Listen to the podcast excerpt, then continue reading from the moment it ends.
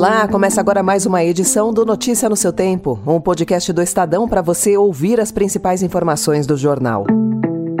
Esses são os destaques do dia. Sob pressão, o governo começa a discutir reforma administrativa. PP fica com pasta do esporte turbinada com recursos de apostas. E acusado de agredir e ameaçar ex-namorada, Anthony é cortado da seleção brasileira. Hoje é terça-feira, 5 de setembro de 2023. Estadão apresenta Notícia no seu tempo.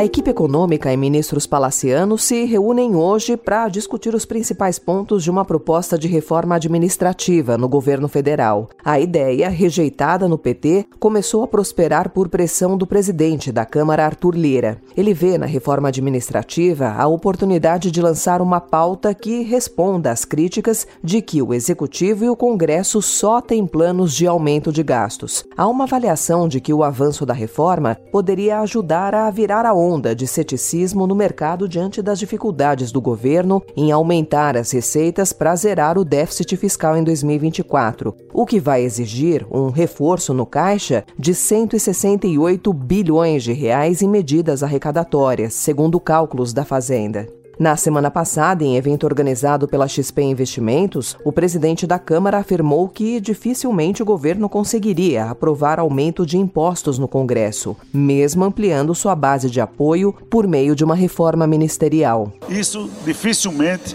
com ou sem base, o governo conseguirá impor no Congresso Nacional. Aumento de impostos, sombra de dúvidas, não. Na quinta-feira, questionado sobre a reforma administrativa em coletiva sobre o orçamento de 2024, o ministro da Fazenda, Fernando Haddad, não falou sobre o assunto. Afirmou apenas que havia conversado com Lira sobre as medidas para tentar zerar o déficit público no próximo ano e que a Fazenda e o Planejamento estavam à disposição do Congresso para enfrentar o debate pelo lado de gastos. Hoje mesmo eu falei por telefone com o presidente Arthur Lira e nós conversamos sobre essa agenda. E eu falei: olha, o presidente, o Ministério da Fazenda e o Ministério do Planejamento estão à disposição das casas, tanto do Senado quanto da Câmara, para enfrentar esse debate. Nós não temos nenhum problema com isso. Inclusive desperdício, problema de fraude em cadastro, está cheio de coisas que nos interessa explorar da melhor maneira possível para atingir o resultado o quanto antes. Quanto nós mais cedo nós atingirmos os resultados econômicos, mais rapidamente o Brasil vai crescer.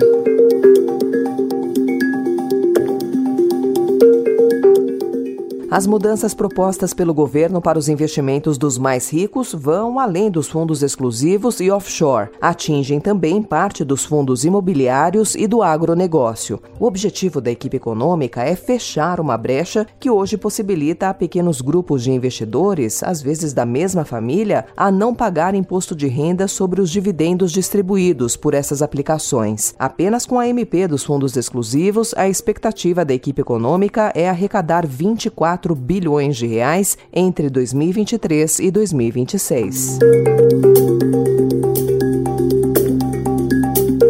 texto do projeto de lei que estabelece as regras do programa Desenrola Brasil, voltado a consumidores negativados, foi alterado para favorecer os microempreendedores individuais e as micro e pequenas empresas que desejam renegociar dívidas com os clientes. O relator do projeto, deputado Alencar Santana, fez alterações propondo que esses credores tenham lotes específicos nos leilões do programa e, dessa forma, não precisem competir com empresas maiores pelos recursos do Tesouro Nacional.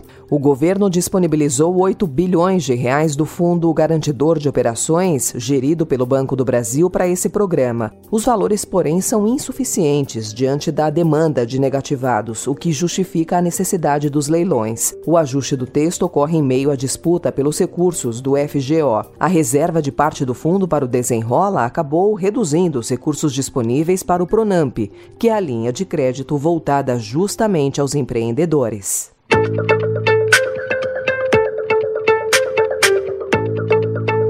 Na tentativa de obter maioria de votos no Congresso, o presidente Lula fechou o desenho da reforma ministerial e selou o acordo com o Centrão. Ele decidiu entregar o Ministério do Esporte ao deputado André Fufuca, aliado do presidente da Câmara Arthur Lira, e o de Portos e Aeroportos para Silvio Costa Filho, vice-presidente do Republicanos. A entrada do Centrão no governo vai desalojar a atual ministra do Esporte Ana Moser, que era da cota pessoal de Lula e não é filiada a nenhum partido partido. Como mostrou a coluna do Estadão, esse ministério será turbinado com o dinheiro da taxação das apostas esportivas. A medida provisória que prevê essa cobrança ainda vai passar pelo Congresso. A equação só não está totalmente fechada porque Lula ainda vai conversar com Márcio França, que ocupa portos e aeroportos. França é do PSB e aliado do vice-presidente Geraldo Alckmin. Ele pode ir para o Ministério da Ciência e Tecnologia ou para a Indústria e Comércio Exterior, que é chefiado pelo próprio Alckmin.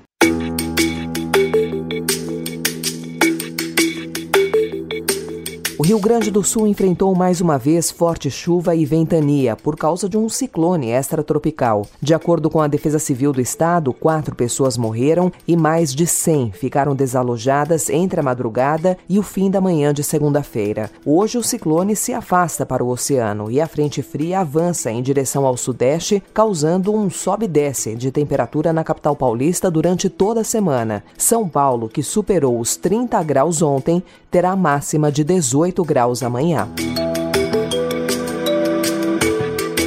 E a Espanha, afetada há meses por uma seca histórica, foi atingida no fim de semana por chuvas torrenciais que deixaram três mortos e três desaparecidos. País europeu na linha de frente do aquecimento global, com 75% do território ameaçado pela desertificação, a Espanha é afetada com frequência por chuvas torrenciais no fim do verão e no outono que provocam transbordamentos repentinos dos rios.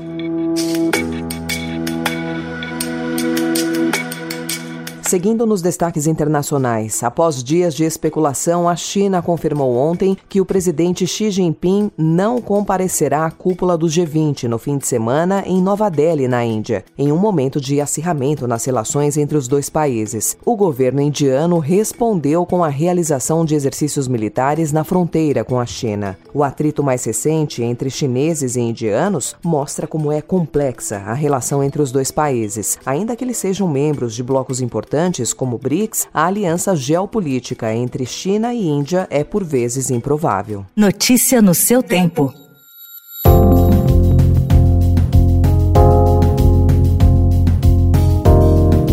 Atacante Anthony foi cortado ontem da seleção brasileira, que enfrentará Bolívia e Peru pelas eliminatórias da Copa do Mundo de 2026, em consequência do aparecimento de novos indícios de violência física de que é acusado pela ex-namorada, a DJ Gabriela Cavalim. Gabriel Jesus foi chamado pelo técnico Fernando Diniz para o lugar dele. Procurada pelo Estadão, a assessoria de Anthony afirmou que o atleta não vai se pronunciar enquanto a justiça não der o seu parecer.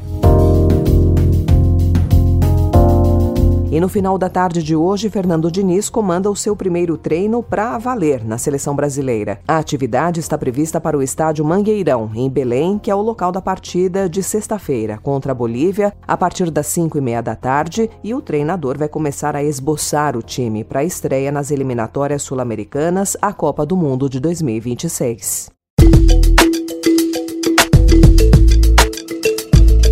Essa foi mais uma edição do Notícia no seu tempo, com a apresentação em roteiro de Alessandra Romano, produção e finalização de Mônica Herculano. O editor de núcleo de áudio é Emanuel Bonfim. Obrigada pela sua escuta até aqui e até amanhã.